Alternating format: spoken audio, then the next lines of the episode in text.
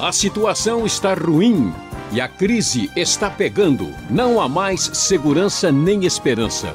Por isso, salve-se quem puder. Mas será que alguém pode se salvar? Alguém sabe qual é o caminho para a salvação? É ouvinte transmundial, conversando com Luiz Saião. Você vai encontrar algumas respostas para essas e outras perguntas e descobrir que em Deus há esperança. Vamos começar com a pergunta da Natasha, do Espírito Santo. Se Deus reconciliou consigo o mundo e a salvação é incondicional, ou seja, sem condição, então isso quer dizer que não é necessário se arrepender para ser salvo. Todas as pessoas estão salvas, pois foram reconciliadas em Cristo com Deus. Correto, professor Saião? Bom, André, vamos aí ver né, essa dúvida que a Natasha nos envia. Né? É verdade que a, a salvação é uma obra de Deus, num certo sentido, ela é incondicional no, quando a gente pensa que o amor de Deus que está envolvido uh, nessa salvação é incondicional, uh, mas isso não significa que, quando a Bíblia diz que Deus reconcilia o mundo consigo, é, isso não significa que os seres humanos né, não têm qualquer tipo de participação nessa salvação. Né? Quando a Bíblia diz que Deus né, quer que todos sejam salvos, que Ele reconciliou o mundo consigo, que Ele trouxe a salvação.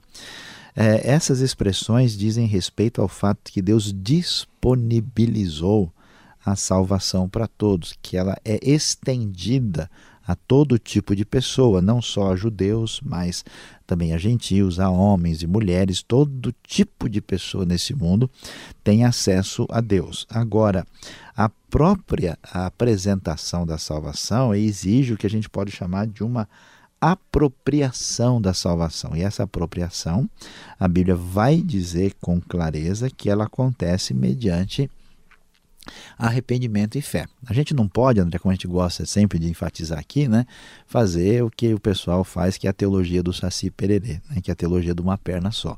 Não é porque Deus é soberano, que ele reconcilia o mundo e o seu amor é incondicional, que a salvação é automática para todo mundo, como se não houvesse nenhuma participação humana.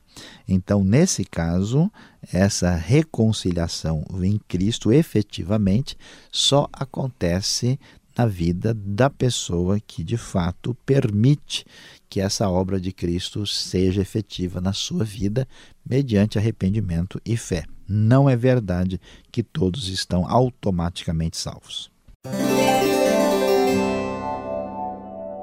O ouvinte Lomar quer saber sobre o autismo.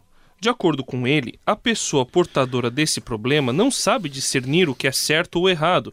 Sendo assim, como o autista pode ser salvo? Ele pode ter conhecimento da salvação através da pessoa de Cristo? A Bíblia tem algo a dizer sobre essa situação? A pergunta do Lomar é uma das perguntas mais difíceis que nós temos para enfrentar, André. Veja lá.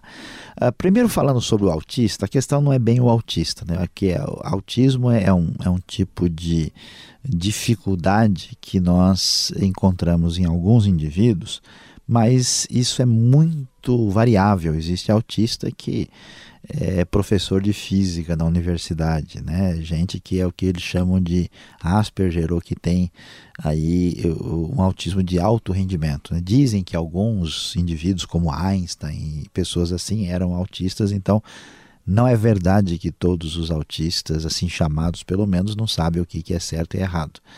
Mas é claro que existem autistas, e no caso não só são autistas, outros problemas de pessoas que têm dificuldades mentais que não têm acesso ao mundo, não têm acesso à realidade, pessoas que têm algum tipo de fragilidade neurológica, psiquiátrica acentuada, e vamos dizer assim que não podem ser responsabilizados pelos seus atos. Né?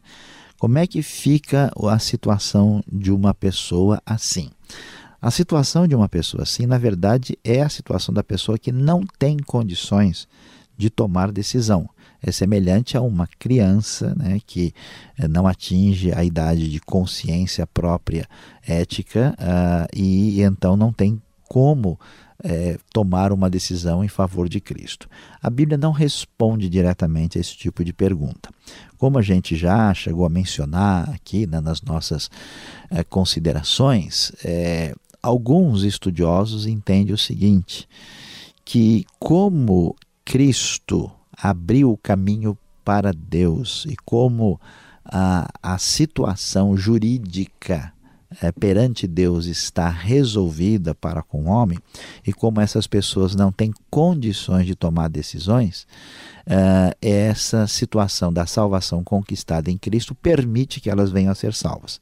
Essa é uma possibilidade. Né? Eles são salvos pela obra de Cristo e em função da condição que tiveram de plena incapacidade de tomar decisão. Outras pessoas têm uma ideia um pouquinho diferente, que algumas dessas pessoas poderão ter salvação e outras não. E a razão por que pensam assim é que essa salvação desses indivíduos está é, fundamentada talvez no fato deles é, fazerem parte de uma família cristã, né? aquela ideia de que os filhos são santos, e nesse caso, é, essa questão do, do, dos pais influenciaria, é uma questão difícil da gente discutir.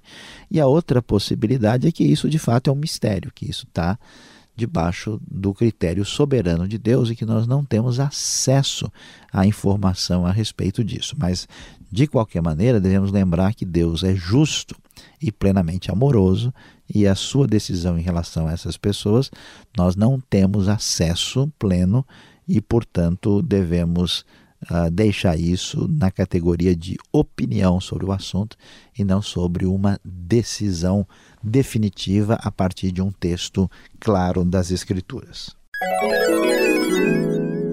A Marília de Goiás não concorda com a afirmação de que todos os problemas da humanidade são fruto do pecado. Ela acha que todas as tragédias que acontecem no mundo têm outra explicação, mas não podem ser causadas diretamente pelo erro do homem ou de um homem, de um casal.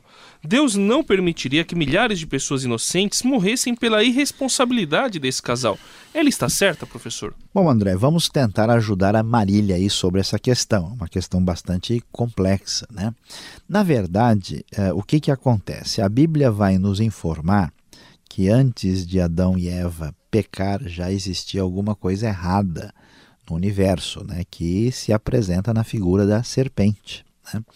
Então a coisa, vamos dizer, não começa assim especificamente com o pecado do primeiro casal, mas com a realidade da presença do mal no universo, mal visto como mal ético, pecado, uh, oposição a Deus, alguma coisa já estava fora do lugar. Então, assim, se a gente pensar em termos de causa imediata de alguma situação é de fato o que aconteceu. Eu torci o meu pé na esquina ontem e isso não aconteceu por alguma atitude direta de Adão e Eva que prejudicaram o meu tornozelo. A ideia não é essa. Mas a gente sabe que pelo fato das criaturas finitas e limitadas terem se ah, ah, colocado em oposição a Deus, em desobediência a Deus, numa ruptura com Deus, isso desencadeou sim um processo ah, que atinge toda a realidade à nossa volta. Hoje nós estamos acostumados a raciocinar muito a partir do indivíduo isolado. Né? O raciocínio bíblico fala muito dessa, dessa, dessa perspectiva corporativa, né? Então hoje com a ecologia nós estamos começando a entender, né, que certas coisas muito sérias é, têm a ver com certas atitudes aparentemente simples que influenciam toda a realidade é, de interdependência à nossa volta. Então, de certa forma, é verdade sim que, indiretamente falando, os problemas que nós enfrentamos estão relacionados com a presença do mal no universo e com o pecado do ser humano. Agora, é claro que a Bíblia vai mais além do que isso.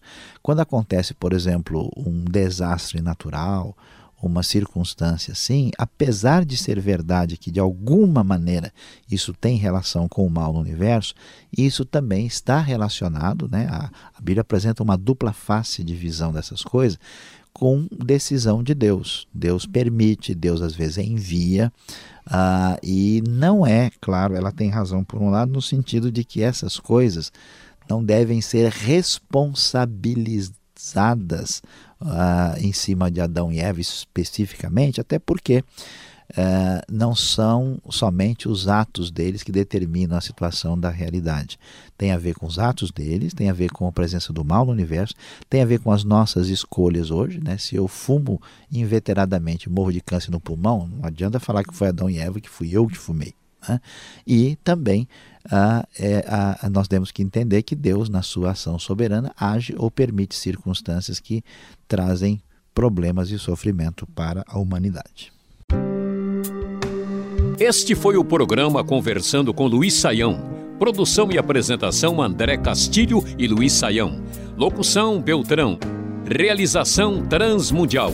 Envie você também suas perguntas para conversando@transmundial.com.br ou escreva para a Caixa Postal 18113, CEP 04626-970 São Paulo, capital. E até o próximo programa.